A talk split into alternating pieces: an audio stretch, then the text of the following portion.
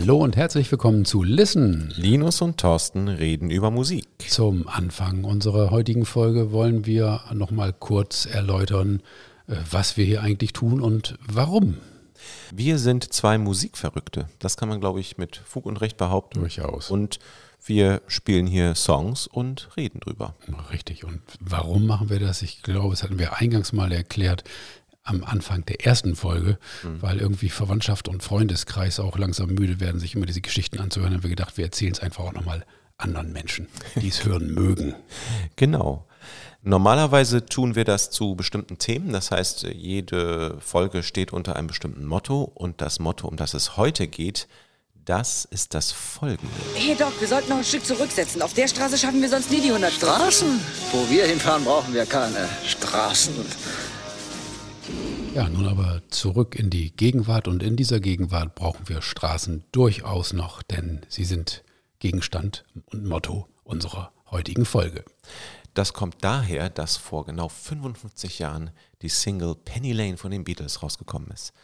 Dachte ich, bei Planung dieser Folge, aber das ist natürlich völliger Blödsinn, denn die Single ist 1967 rausgekommen und äh, ich bin äh, mich irgendwie verrechnet oder war noch zu sehr im Jahr 2022 verhaftet.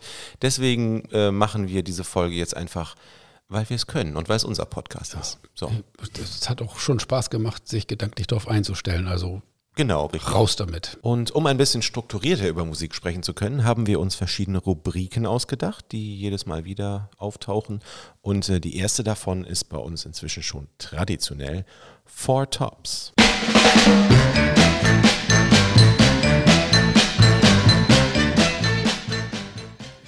Wie der Titel der Rubrik schon suggeriert, haben sich Linus und ich je vier Stücke ausgedacht zu dem Motto, was wir vorhin schon ausgerufen haben, nämlich Straßen. Und ich darf den Anfang machen.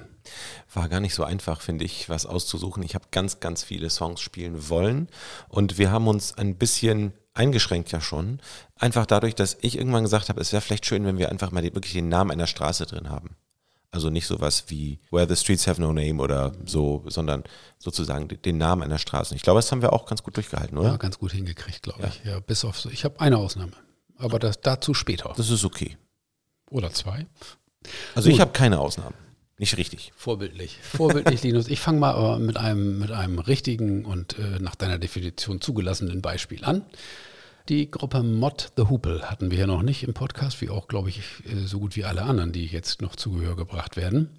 Mod the Hoople wurden 1969 gegründet in England und äh, Hauptfigur da ist der Ian Hunter, der Gitarre spielt, Klavier spielt, viele Stücke geschrieben hat und gesungen hat. Die Gruppe hat mit erstaunlicher Erfolglosigkeit vier Alben produziert, war zwar live irgendwie äh, wohl gelitten in England und äh, hatte ein Kernpublikum, wollte aber im Grunde genommen schon hinschmeißen. Bis 1972 ein Freund der Gruppe namens David Bowie gesagt hat, nee, kommt, lass das mal, ich habe hier einen Song, nehmt den doch mal auf. Und dann äh, haben Mod the Hoople also das Stück All the Young Dudes von David Bowie geschrieben äh, rausgebracht und hatten damit tatsächlich Erfolg. Erfolg noch so zwei Jahre, in denen der Erfolg noch, noch äh, stärker geworden ist mit Titeln wie Roll Away the Stone oder The Golden Age of Rock and Roll. Dann hat Ian Hunter aber die Gruppe verlassen, weil er als Solist weitermachen wollte. Ganz interessant eigentlich als Fakt ist, dass sie im Herbst 73 in, in England und äh, dann 1974 in Amerika getourt sind und die hatten eine Nachwuchsgruppe namens Queen im Vorprogramm. Ach, die auch. wir, wir, hatten Queen schon mal im Vorprogramm. Ja, ja, wir hatten Queen noch nicht im Vorprogramm. Und äh, ich hatte mich, hatte mich kurz gewundert, irgendwie, dass 1900, ich glaube 75, 76 auf dem Ian Hunter Soloalbum plötzlich äh, Freddie Mercury, äh, Brian May und äh, Roger Taylor Background Vocals sagen. Ich habe die kenne ich doch von Queen und das ist quasi der Hintergrund, denn äh, Queen haben sich doch sehr, sehr bedankt dafür, dass sie die Chance gekriegt haben bei Mod the Hoople im Vorprogramm zu spielen. Aber wie das dann so ist, Queen sind Weltstars geworden, Martha Huppel im Grunde in der Versenkung verschwunden. Ja, ein Stück möchte ich spielen, und zwar vom dritten Album, eins von diesen erfolglosen, Wildlife bei Namen 1971 rausgekommen, eine Ballade Angel of 8th Avenue, Not the Hoople.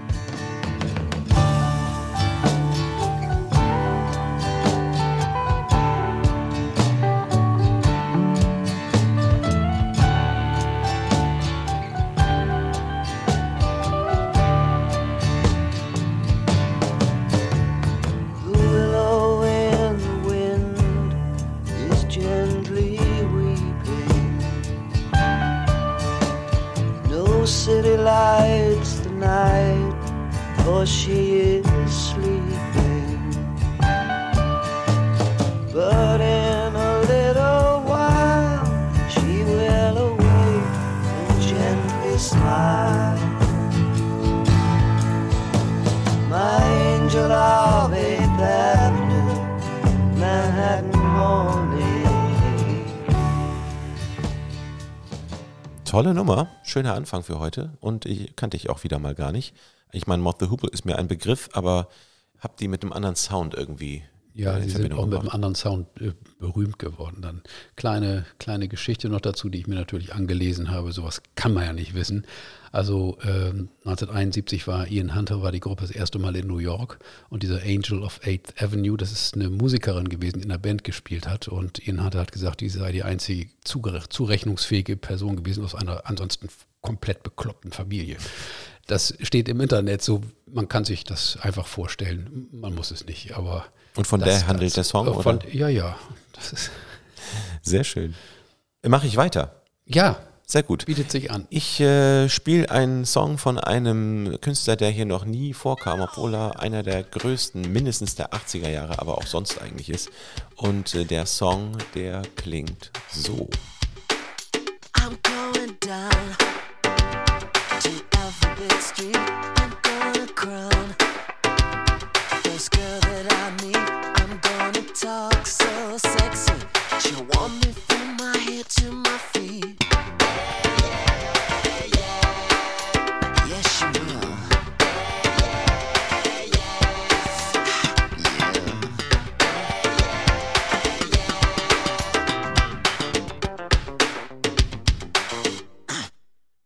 I'm gonna drive my daddy's Thunderbird, a white red ride, 66, so glam, it's absurd. I'm gonna put her in the back seat and drive her to Tennessee. Tennessee.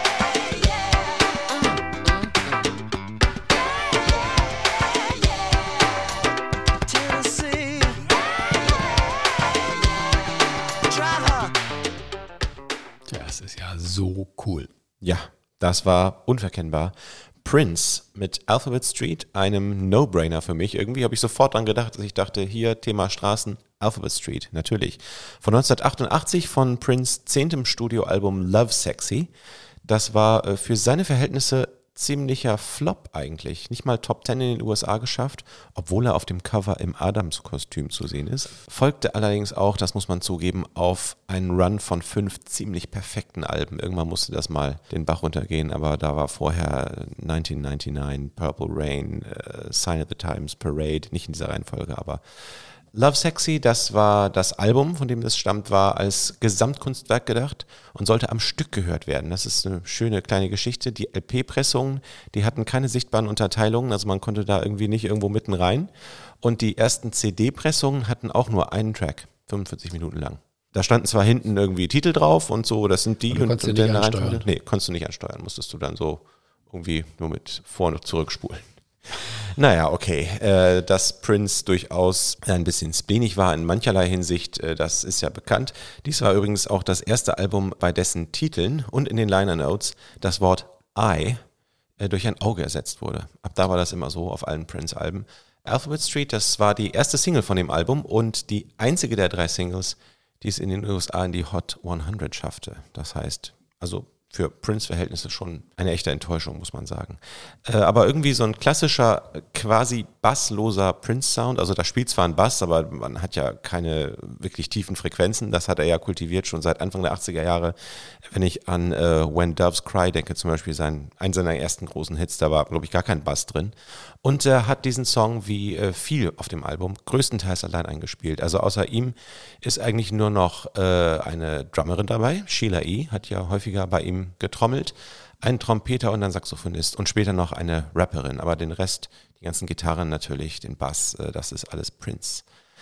Ja, hab den Song immer gemocht und äh, mein erster Beitrag für unser Thema heute. Ja, bei mir geht es zurück in die 70er Jahre.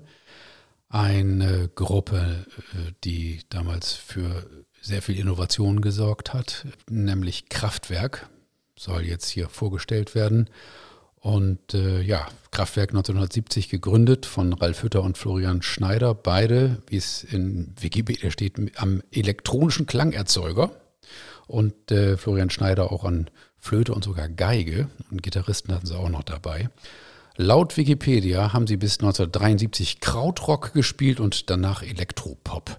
Darüber, diese Klassifizierungen sind immer wieder herrlich. Ja. Also ganz, ganz grob beschreibt es das allerdings auch irgendwie. Also sie sind wirklich dann ab 74 sehr, sehr elektronisch geworden. Die LP Autobahn, um die es hier geht und, und äh, ein Stück davon werden wir gleich hören, zeigt zum letzten Mal eben auch ihre etwas akustische Seite. Wir hören in dem Ausschnitt, der allerdings von der Single Autobahn ist, am Ende tatsächlich nochmal die Gitarre und eine Flöte. Nach der LP war damit vollkommen Schluss. Also, hier ist Autobahn aus dem Jahr 1974.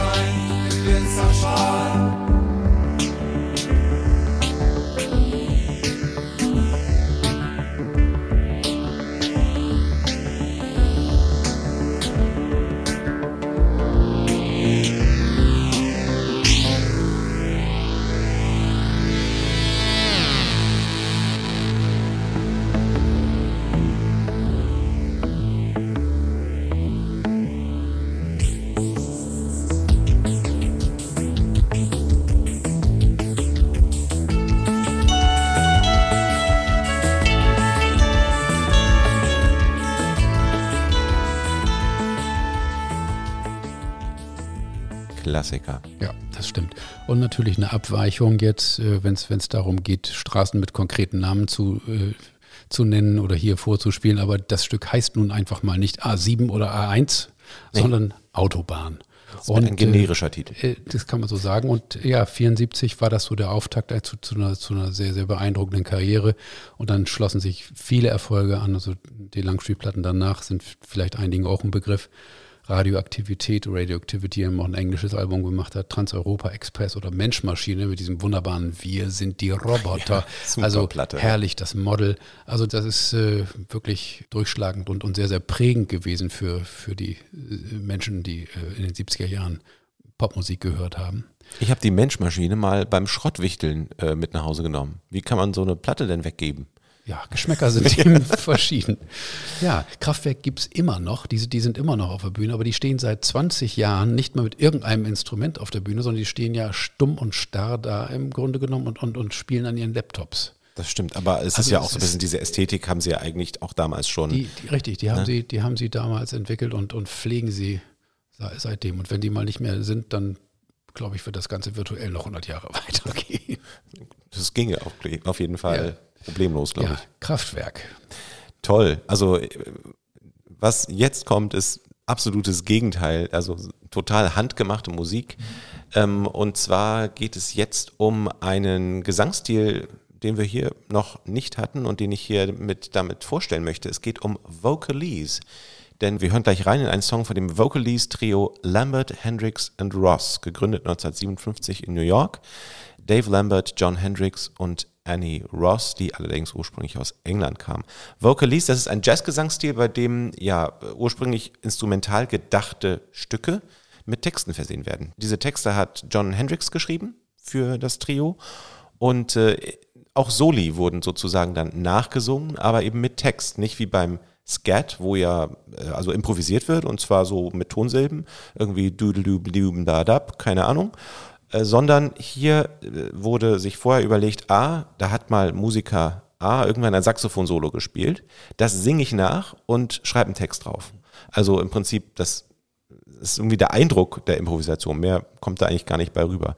In dem Ausschnitt aus dem Song Charleston Alley von 1960, den wir gleich hören werden, da hört man auch dann mal einzelne von den dreien etwas singen, was man sich schon vorstellen könnte. Das war mal ein Saxophon oder ein Trompetensolo oder sowas.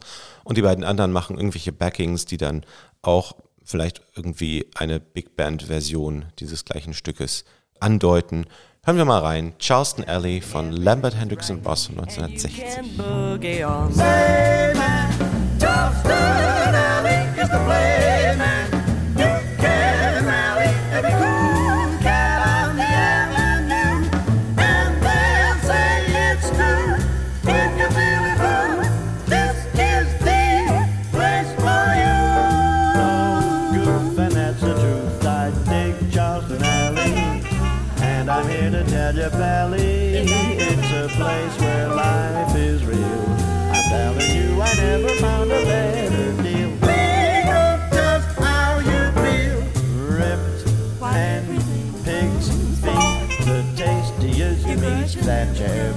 And a good piano player, a blinking and rocking and playing them blues. I doubt if you'll ever be gayer. Tell us about what you know. Tell us about where to go. You don't know what time it takes. Looking for what shakes. Charleston Alley vom vierten Album der Gruppe. Äh, Das hieß The Hottest New Band in Jazz. Klingt ein bisschen, äh, ja, äh, sehr selbstbewusst, aber so hatte das Jazzmagazin Downbeat sie halt genannt. Und haben sie gedacht, ja, Schreiben, schreiben wir ab. verkauft sich vielleicht gut. Die Vocalese-Fahne wurde dann später auch noch von anderen sehr bekannten Gruppen hochgehalten. Manhattan Transfer beispielsweise haben ein komplettes Album gemacht, das Vocalese auch hieß und haben natürlich John Hendricks dafür verpflichtet, die Texte zu schreiben. Der hat äh, alle Texte für Lambert, Hendricks und Ross geschrieben und blieb auch später halt so ein bisschen der, der Doyen des Vocalese. Ähm, hat schöne äh, Spitznamen bekommen, zum Beispiel The Poet Laureate of Jazz oder The James Joyce of Jive, haben irgendwelche Kritiker ihn genannt. Und ist übrigens auch verantwortlich für die Texte diverser Jazz-Songs, die vielleicht ursprünglich gar nicht als äh, Gesangsstücke gedacht waren, wie zum Beispiel A Night in Tunisia, Birdland, Cottontail, Lil Darlin, Yeah Yeah, Seven Steps to Heaven, kam bei uns in Folge 7 vor. Und auch letzte Folge haben wir über Jobim gesprochen, Disafinado und One Note Samba. Die Texte, die man dafür kennt, stammen auch von John Hendricks. Ja, eine Menge Jazzgeschichte in diesem Song. Und dann bist du jetzt wieder dran. Ja, muss ich einen Bogen schlagen? Kann ich gar nicht. Nein, ich komme äh, zu Marian Faithful. Marian Faithful, bekannt äh, schon in den 60ern gewesen, berühmt gewesen, äh, unter anderem mit einem Hit von Mick Jagger und Keith Richards geschrieben, As Tears Go By. Ja, um 1970 rum hatte sie eine Liebesbeziehung mit äh, Mick Jagger. Und dann wurde es ein bisschen stiller um sie, beziehungsweise sie äh, ist in eine Drogenabhängigkeit ge- gerutscht und hat äh, ja, Jahre gebraucht, um da rauszukommen. Hatte Ende der 70er Jahre relativ unerwartet ein Comeback-Album namens Broken English und ist, so stand es zu lesen, seit 1985 clean. 1987 hat sie eine LP rausgebracht namens Strange Weather und auf dieser LP gibt es eine Coverversion eines äh, schon ziemlich alten Stücks namens Boulevard of Broken Dreams. Nicht zu verwechseln mit dem sehr großen äh, Green Day Hit von 2004. Und äh, ich habe auch gelesen, irgendwie Smokey, diese englische Gruppe, hat auch ein, ein noch wieder anderes Stück namens Boulevard of Broken Dreams geschrieben. Scheint eine sehr beliebte Metapher zu sein. Das, das scheint so zu sein. Äh, was wir jetzt hören, ist allerdings von 1933 von Al Dubin und Harry Warren geschrieben und auch von anderen Leuten gecovert, wie Tony Bennett und Sting. Die haben das zusammen gesungen im Duett oder Diana Krall hat es gesungen. Aber hier nun die Version von Marian Faithful, Boulevard of Broken Dreams.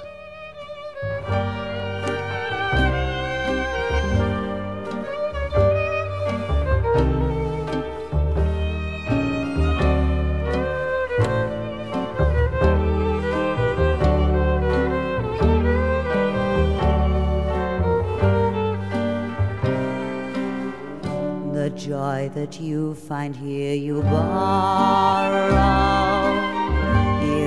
Cannot keep it long, it seems. But Gigolo and Gigolette still sing a song and dance along the boulevard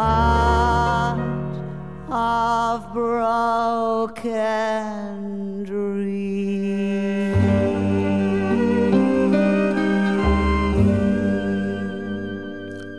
Toller Song. Ich finde, man hört total gut die 30er Jahre raus. Aber mit ihrer Stimme konnte ich noch nie so richtig was anfangen, muss ich sagen. Das gehört auch nicht zu meinen Lieblingsstimmen, aber natürlich haben, haben Sting oder auch Diana Krall das wesentlich eleganter interpretiert. Aber ich finde, gerade da äh, hat Marianne Faithfull so den Vorteil, dass, äh, dass ich, ich nehme das total ab und das klingt auch so ein bisschen gebrochen und, und, und sie hat es ja wirklich auch nicht leicht gehabt, also in, in ihrem Leben. Und das, ich finde, das ist ziemlich authentisch.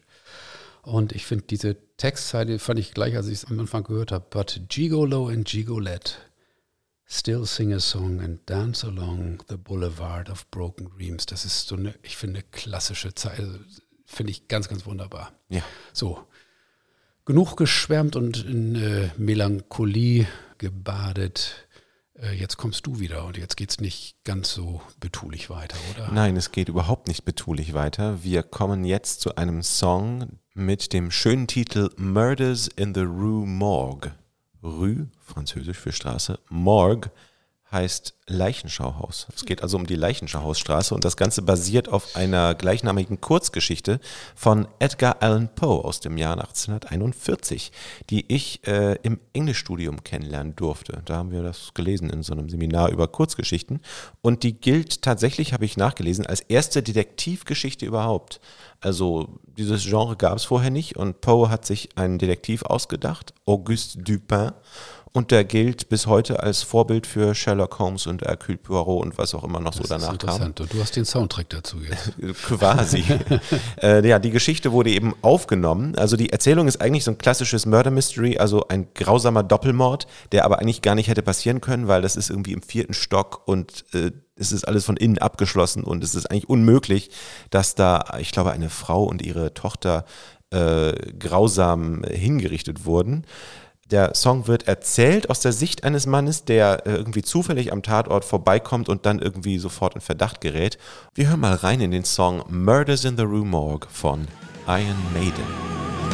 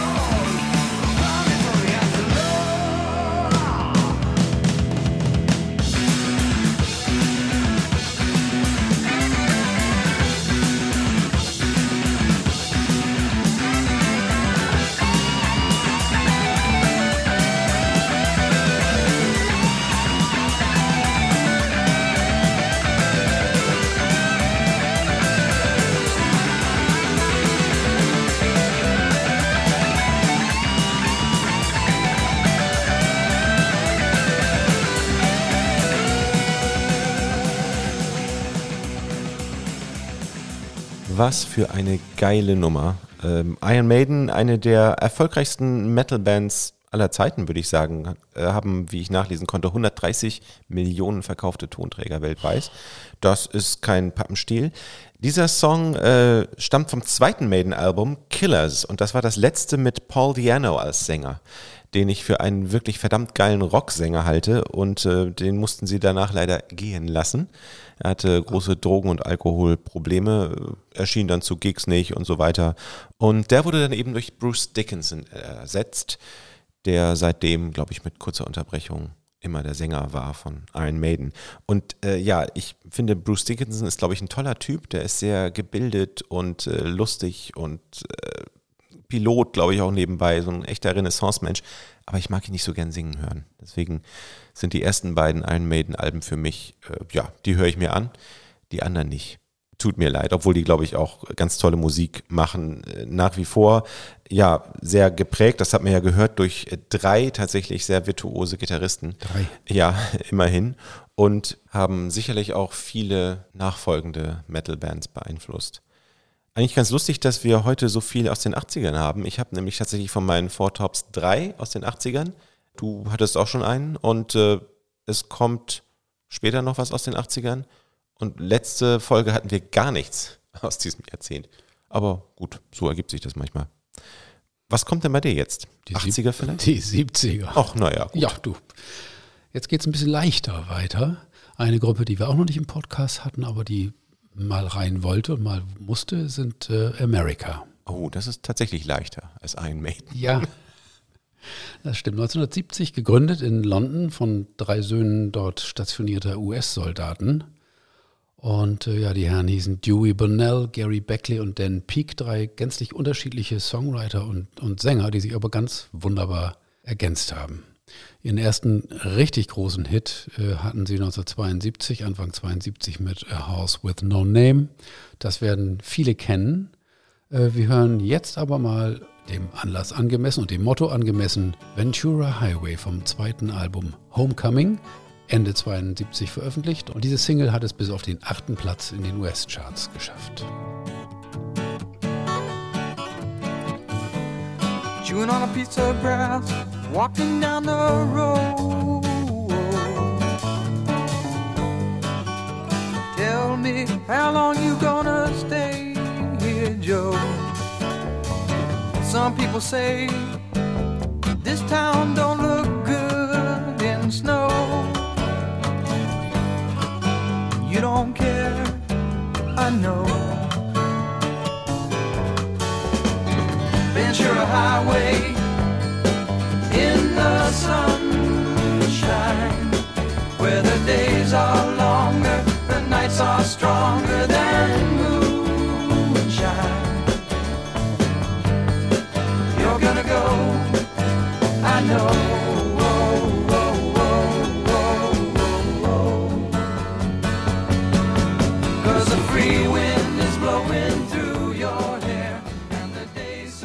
Kann ich mir irgendwie einfach gut vorstellen, im Cabrio durch den kalifornischen Sonnenschein zu fahren. Wunderbar, das äh, war also Ventura Highway vom zweiten Album Homecoming. Sehr schön. Hieß das vielleicht Homecoming? Sind die zurück in die USA oder so? Das habe ich im Übrigen tatsächlich kürzlich gehört, dass sie äh, im Jahre 72 aus England dann zurück nach Amerika gegangen sind. Also insofern ein treffender Titel. Zu den Titeln muss ich noch was sagen, die waren ja herrlich bekloppt irgendwie. Die erste Platte hieß zwar America, aber mit Homecoming haben sie eine Tradition angefangen. Von da an haben alle Alben mit H angefangen. Ach. Ach. Ja, danach kam nämlich Hat Trick, das ist ja das dritte, ne, auch Ja, schönes schön. Wortspiel. Dann kam Holiday, dann erschien Hearts und Hideaway und als letztes 78 oder 77, 78 Harbor. Und zwischendurch haben sie eine Greatest Hits gemacht und die hieß History. Also sehr konsequent durchgezogen. Und all diese genannten Alben äh, sind übrigens produziert worden von George Martin, der ja sich vorher einen sehr großen Namen bei den Beatles gemacht hat. Durchaus. Das hört man auch. Also da ist schon sehr viel schön arrangiert und produziert auf den Alben. Ist Homecoming auch schon von George Martin, nee, oder? nee, nee, das, das noch nicht. Achso. Also das, äh, sagen wir, das Sahnehäubchen kam da drauf und hier ein bisschen Orchester und da ein bisschen, äh, das hat er später dann wirken lassen. Ja, ist aber auch toll, weil ich weiß sonst nicht so viel, was George Martin dann später noch gemacht hätte, ehrlich gesagt. Ja, der hat, hat, hat sich da noch ausgetobt. Oh. Und er hat aus relativ sparsamen Songideen auch noch schöne Stücke gemacht in den späteren Jahren bei America. Toll. Ja. Ventura Highway, das ist, glaube ich, eine Straße, die es wirklich gibt. In der Tat, genau. Ich komme jetzt nämlich auch zu einer Straße, die es tatsächlich gibt. Also es gibt, glaube ich, sogar relativ viele Straßen, die den Namen Telegraph Road tragen. Aber die, um die es jetzt hier geht, das ist eine, die äh, zumindest irgendwie durch Detroit, Michigan äh, führt. Denn äh, der Legende nach hat Mark Knopfler Teile des Songs im Tourbus auf eben dieser Straße geschrieben. Es äh, handelt sich um den ersten Song von Dire Straits vierten Album Love Over Gold und daran habe ich schöne Kindheitserinnerungen, weil ich weiß nicht, du erinnerst dich ja bestimmt das Cover mit diesem Blitz drauf, mich total fasziniert im Alter von zehn Jahren oder äh, neun eigentlich und äh, auch, dass die Songs so lang waren. Da stand ja auch hinten immer drauf, ne, hier, wie lang sind die und so. Und äh, Telegraph Road ist ja sogar über 14 Minuten lang. Also so ein richtig episches Werk und auch irgendwie der Sound, finde ich, war auch so episch von dieser Platte. Wenn man so diese Entwicklung anhört vom ersten Album, das noch relativ knackig, rockig daherkam und das wurde irgendwie immer immer mehr Raumklang und so. Ja, und Telegraph Road ist ja so richtig so, boah, Das geht, das geht so auf und das Ja. fliegt so weg und so. Es entwickelt Genau. sich so wahnsinnig. Und auf derselben Platte ist ja auch dieses Private Investigations, glaube ich. Ja, das geht tierisch. auch irgendwie sieben Minuten. Das ist ja auch so, sowas von atmosphärisch irgendwie. Wahnsinn. Das habe ich äh, früher immer, äh, wenn ich meine Anlage mal irgendwie mal wieder testen wollte, habe ich mal Private Investigations aufgelegt und dann diese eine Stelle, wo es erst so ruhig wird und dann der Oh, krass, wenn ich da jetzt dran denke, kriege ich schon Gänsehaut. Aber wir spielen heute nicht Private Investigations, ja auch sondern nicht. Telegraph Road. Äh, der Song handelt von Aufstieg und Fall einer amerikanischen Kleinstadt irgendwie. Also fängt an, ein Mann baut irgendwo um nirgendwo eine Hütte. Äh, dann kommen irgendwie weitere Leute vorbei, siedeln sich da an und dann geht es irgendwie schnell. Im Text heißt es, uh, then came the churches, then came the schools, then came the lawyers, then came the rules, then came the trains and the trucks with their loads, and the dirty old track was the Telegraph Road. Hören wir mal rein. Well, a long time ago, came a man on a track, walking 30 miles with a sack on his back. And he put down his load where he thought it was the best, made a home in the wilderness. Cabin and a winter store, and he plowed up the ground by the cold lake shore. The other travelers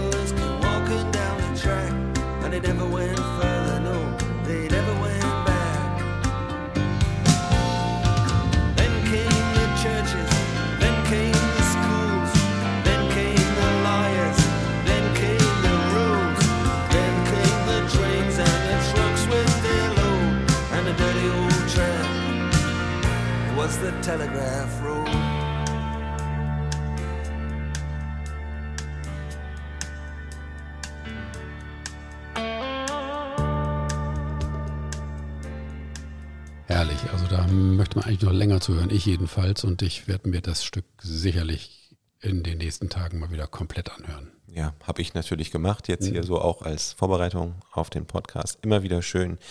Der Song wird aufgrund seiner Länge von manchen Leuten so in die Prog-Ecke geschoben, aber ich finde, das passt überhaupt nicht.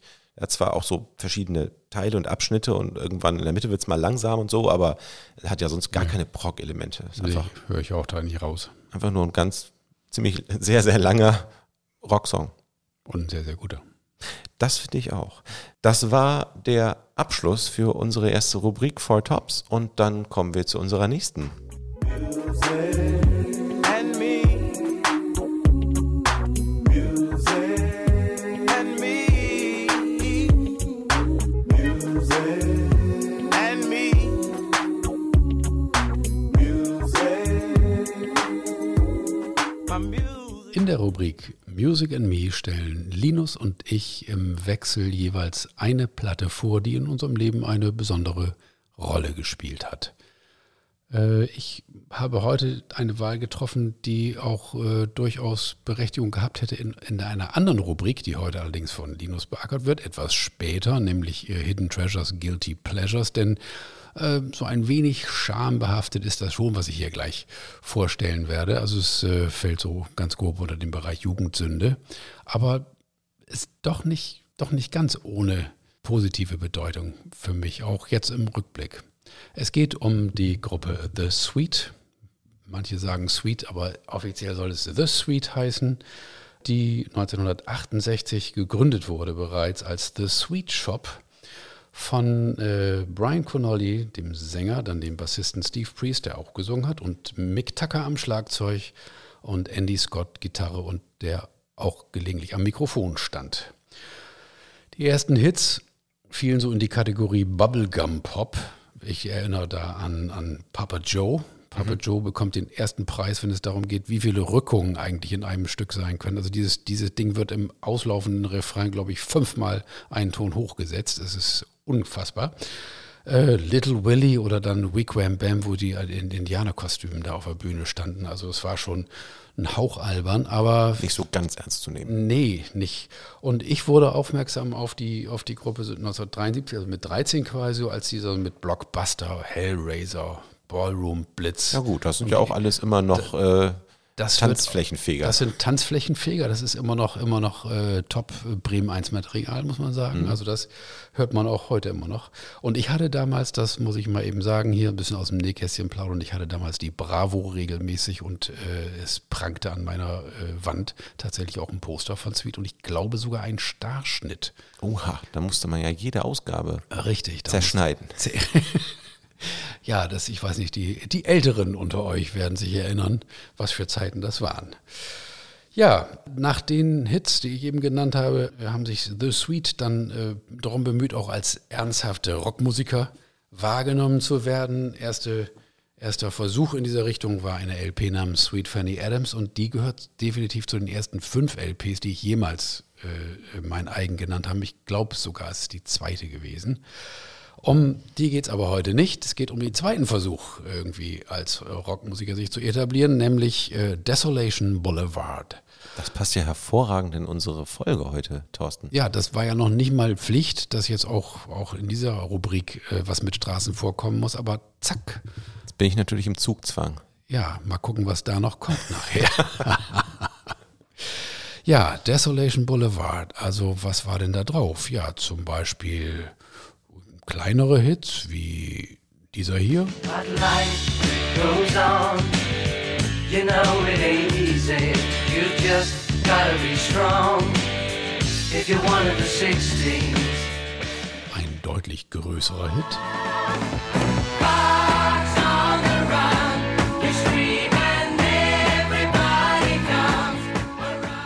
Aber dann auch sowas.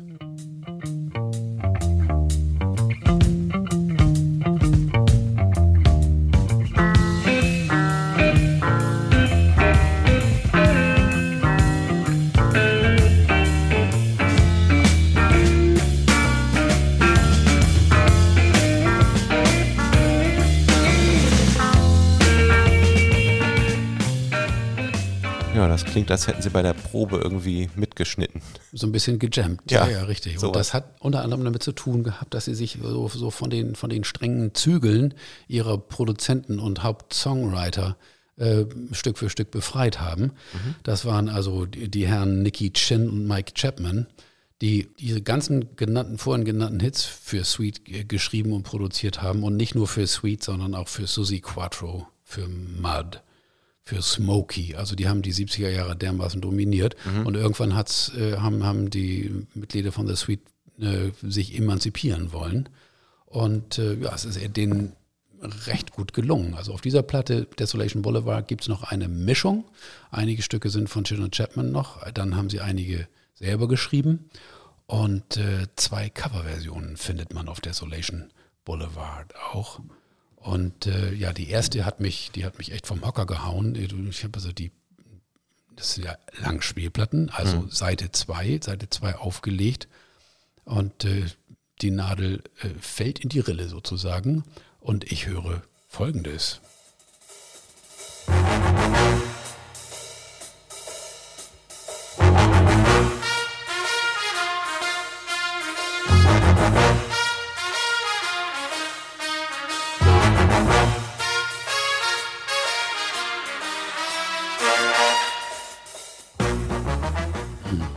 Ja, erster Gedanke, Fehlpressung. Ja. Haben sie aus Versehen Max Greger auf die zweite Seite gepackt. So ungefähr. Oder James Last. Also, Ja, sowas. Äh, gut, eher, ich glaube eher Gregor an der Stelle. Ja, denke ich auch. Ja. Äh, war aber mitnichten eine Fehlpressung. Äh, ich habe dann tapfer weitergehört.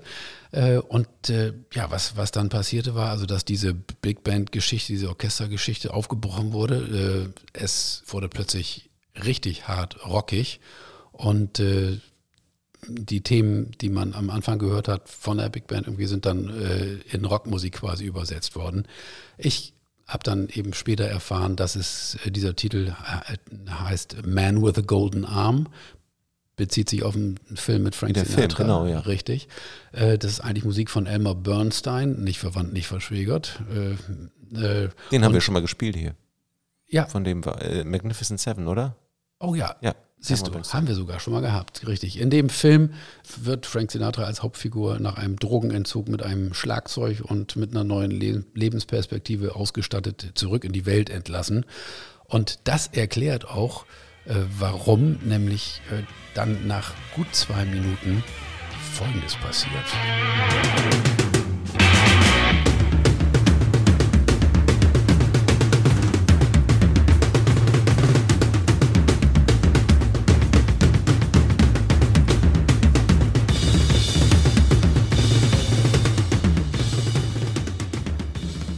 Und äh, was hier angefangen hat, nach gut zwei Minuten, ist ein Schlagzeugsolo. Und das geht weiter. Das dauert nicht zwei Minuten und nicht drei, sondern tatsächlich geschlagene und getrommelte fünf Minuten.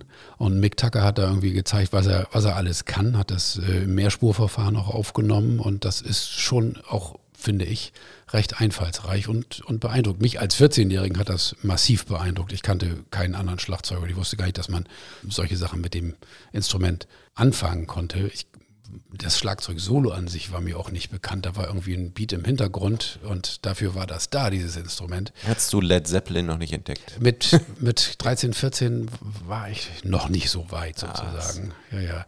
ja, das war das eine Cover. Ein zweites möchte ich noch äh, kurz anspielen, erwähnen und anspielen. Und zwar ist das äh, dadurch, dass Pete Townsend von den Who der erste Musiker gewesen sein soll, äh, der erste etablierte Musiker, der The Sweet als richtige Rockband anerkannt hat, haben sich die Jungs gedacht, okay, dann covern wir doch mal was. Und dabei ist Folgendes rausgekommen.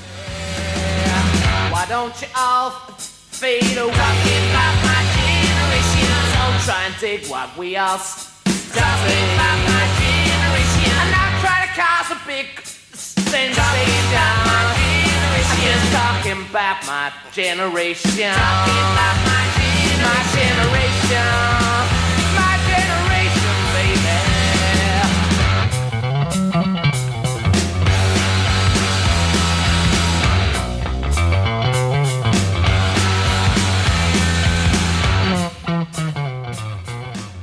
Weicht so weit vom Original nicht ab. Mir gefällt besonders so im Sound hier dieser, dieser äh, schöne metallene Bass von Steve Priest. Ja, das zum Thema Music and Me, ein kleiner Blick ins Nähkästchen sozusagen. Dann kommen wir zu unserer nächsten Rubrik, die da heißt Bei Durchsicht unserer Bücher. Ah, yes,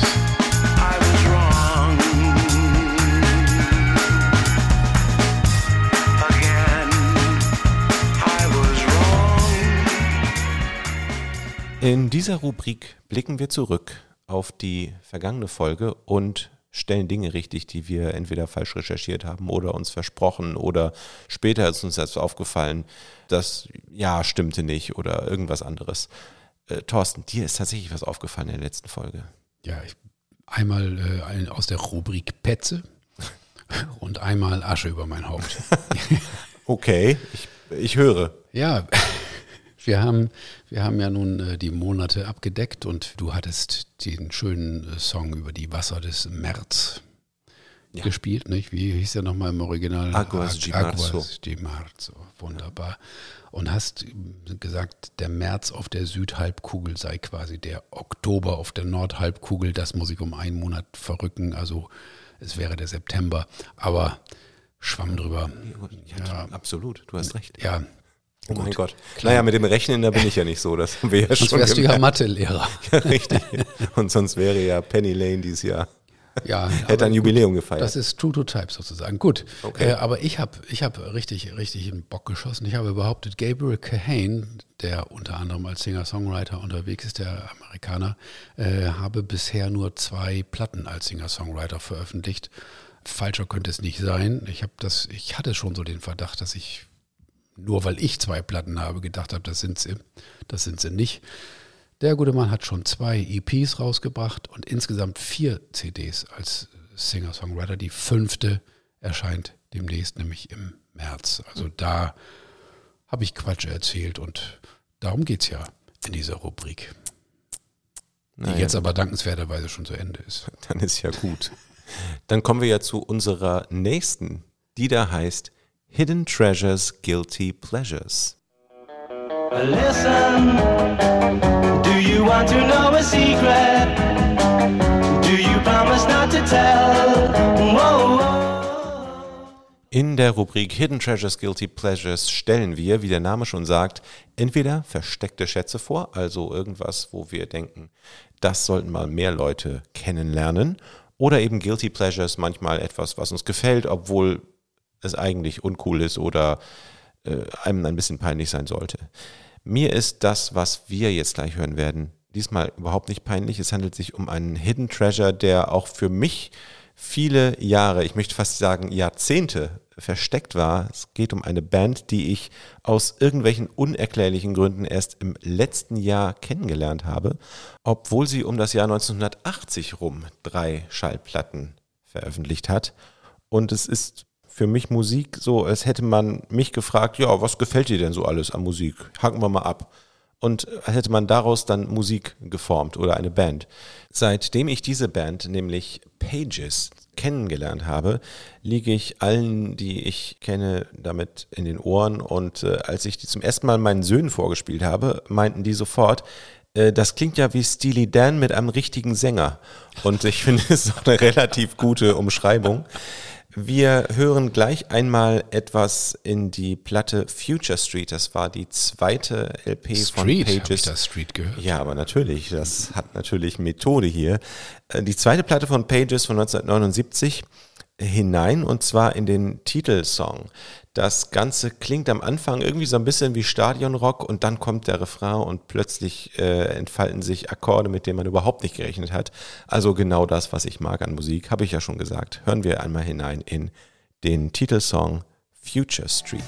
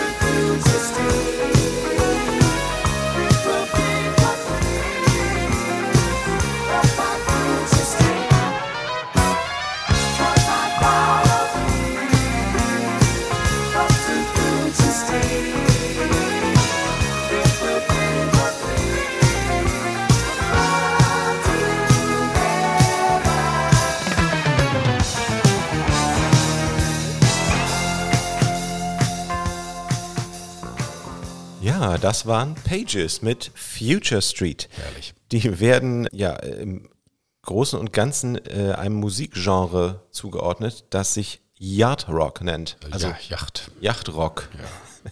Äh, Habe ich auch kennengelernt durch einen Podcast, der sich mit diesem äh, Musikgenre auseinandersetzt, und zwar wöchentlich. Möchte man gar nicht meinen, weil das, das ist so ein äh, Oberbegriff für einen Musikstil von Musik Mitte der 70er bis Mitte der 80er Jahre, die äh, so im Prinzip so Jazz beeinflusster Pop war das für mich. Äh, bekannte Künstler sind zum Beispiel Steely Dan, die werden dem auch so ein bisschen zugeordnet. Doobie Brothers, zumindest so die späteren mit Michael McDonald. Ja, und was ist da ähm, die Assoziation? Also Yacht, Yacht da denke ich so an, an, an reiche, schöne Menschen, die, genau. die, die irgendwie ihre Freizeit auf äh, Luxusjachten verbringen. Also den Das Begriff So, hat tatsächlich ein Amerikaner geprägt. Es geht tatsächlich darum, dass äh, Leute sich vorstellen, was würden so reiche, schöne Menschen, die eine Yacht besitzen, dafür Musik hören. Also ne, so, manche würden das vielleicht auch West Coast nennen oder äh, geht so ein bisschen auch manchmal in Richtung Soft Rock. Sehr sauber produzierte Musik halt einfach gespielt von den besten StudiomusikerInnen der LA-Szene meistens. Äh, die ganzen Leute von Toto, äh, Steve Lukather und äh, Jeff Porcaro spielen auf fast all diesen Platten. Und auch noch so ein äh, Nukleus von Musikern, die immer so, wie wir ja schon mal drüber gesprochen haben, immer auf den Platten von allen anderen spielten. Es gibt im Internet so eine Yard Rock Skala. Äh, da kann man gucken, wie Yachty ein äh, Song ist. Yachty. Ja, ja. Also der 100% hat nur What a Fool Believes von den Doobie Brothers und da, da muss ich dann alles andere unterordnen. Äh, Pages, da müssen wir nochmal eben zurückkommen, das war im Prinzip so ähnlich wie Steely Dan, eigentlich auch nur ein Duo, also zwei Leute, die immer dabei waren und sich dann immer mal neue Leute äh, dazu geholt haben, die dann auch manchmal offiziell als Bandmitglieder geführt wurden, aber eigentlich waren es Richard Page und Steve George. Und äh, die haben, wie ich schon gesagt habe, drei Alben gemacht. Äh, die ersten beiden produziert von Bobby Colombi und der Name kam mir sofort bekannt vor. Habe es dann gegoogelt und das war der Blood, ursprüngliche. Mhm. genau, der ursprüngliche Drummer von Blood, Sweat and Tears. Der hat die sozusagen auch so ein bisschen entdeckt und ja, Keins der drei Alben hat sich auch nur irgendwie verkauft, ist irgendwo in irgendwelche Charts gekommen, obwohl sie auf dem dritten sogar richtig aufgefahren haben. Da haben die nämlich alle mitgespielt. Lukather Porcaro, äh, Al Jarreau hat gesungen, Tom Scott hat geblasen, Jay Graydon hat äh, produziert. Vinny Colaiuta, auch bis Ja. heute noch ein ganz, ganz großer Drummer, war auch dabei. Äh, ja, hat irgendwie leider nichts gebracht. Vinny Colaiuta, der, der Drummer, den Zappa benennt als den besten Begleitschlagzeuger, wenn er seine Soli gespielt Ist hat. nicht einer, da ist Zappa nicht alleine. Also das ist auf jeden Fall äh, einer der ganz großen. Wir hören mal noch in einen Song rein, der ein bisschen mehr in dieses Yard Rock Genre geht. Unter anderem auch des Titels wegen, der heißt nämlich The Sailors Song.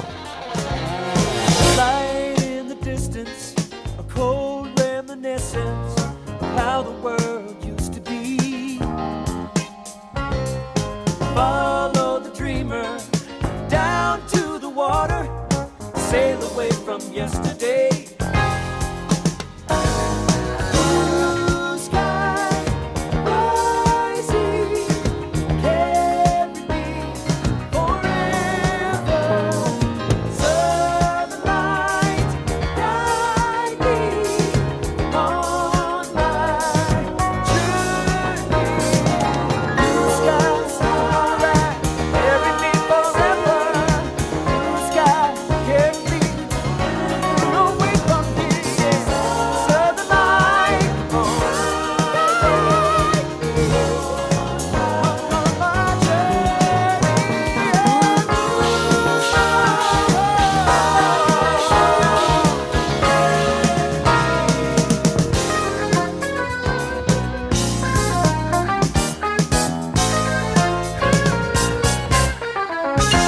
Ja, ein bisschen Fusion-Anleihen haben sie auch immer drin. Wirklich genau meine Kragenweite und warum sich das nicht verkauft hat, hm, Unfassbar. keine Ahnung. Äh, ja, haben sich dann tatsächlich aufgrund von Erfolglosigkeit 1982 aufgelöst und äh, Page und George haben dann aber gedacht, das kann doch nicht sein, wir müssen doch auch irgendwie Geld verdienen, äh, haben kurz danach die Band Mr. Mister gegründet und die haben dann tatsächlich zwei Nummer 1 Hits in den USA gehabt mit Kiri und Broken Wings, die heute noch in Oldies-Sendern rauf und runter laufen.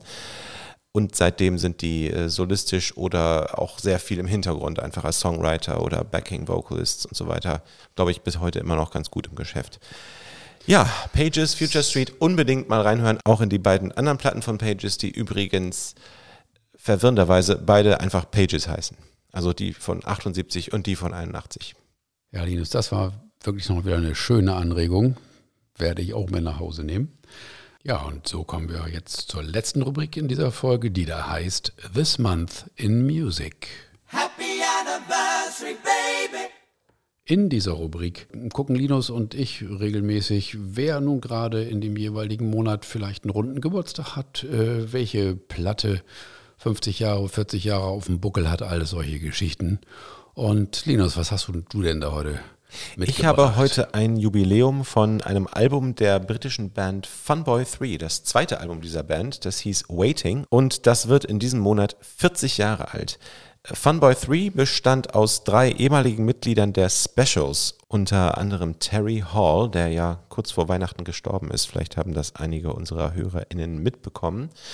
Für die Specials war ich eigentlich äh, noch ein bisschen zu jung, als die ihre große Zeit hatten, so 79, 80 rum. Aber ich erinnere mich noch ganz genau daran, wie ich den Song, den wir gleich hören werden, zum ersten Mal im Radio gehört habe. Das war 1983, da war der in den Charts. Und ich habe damals immer die Chartshow auf BFBS gehört. Der Song hieß Our Lips Are Sealed und ist bis heute einer meiner Lieblingssongs.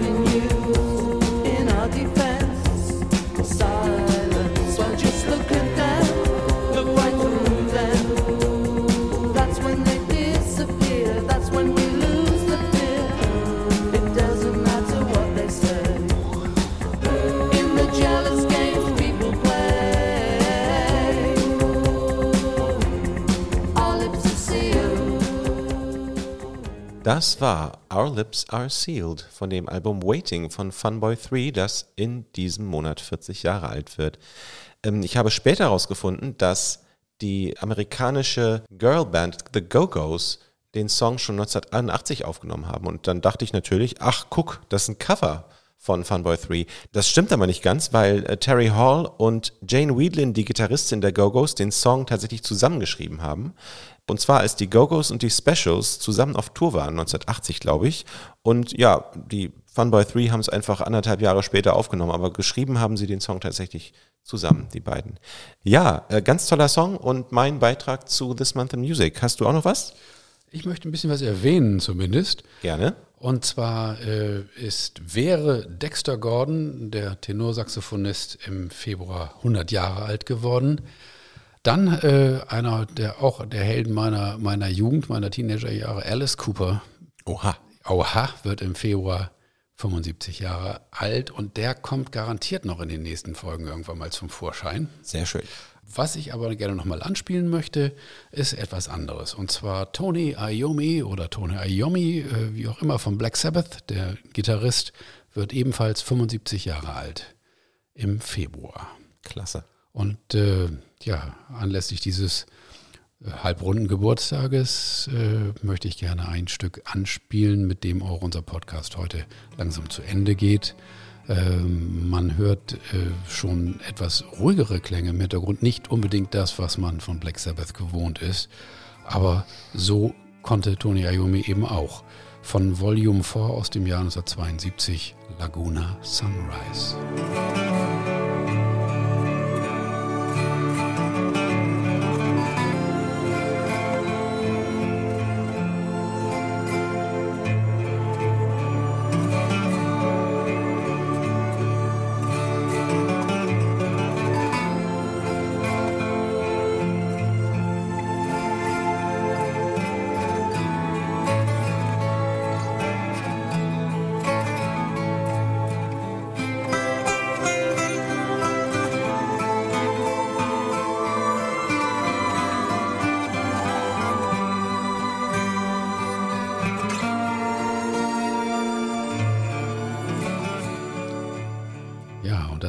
Klingt doch tatsächlich ein bisschen so, als hätte der junge Mike Oldfield hier auch mal seine Ohren äh, reingehalten. Denn ein Jahr später, ein und zwei Jahre später, hat er seine ersten Alben veröffentlicht und ich fand, das klingt ganz schön ähnlich.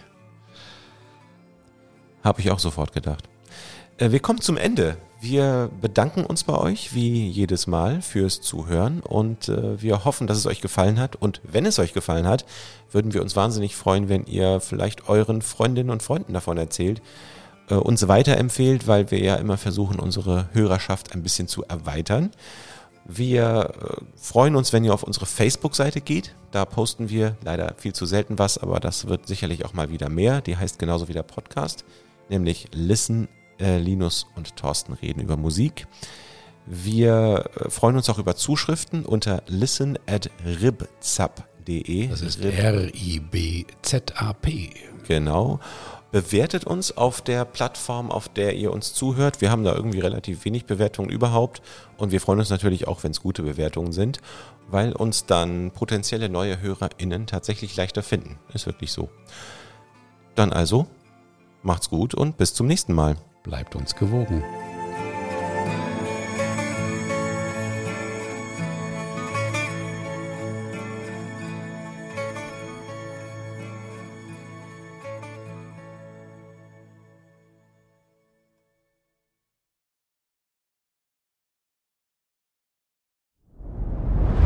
Dir hat dieser Podcast gefallen? Dann klicke jetzt auf Abonnieren und empfehle ihn weiter. Bleib immer auf dem Laufenden und folge uns bei Twitter, Instagram und Facebook.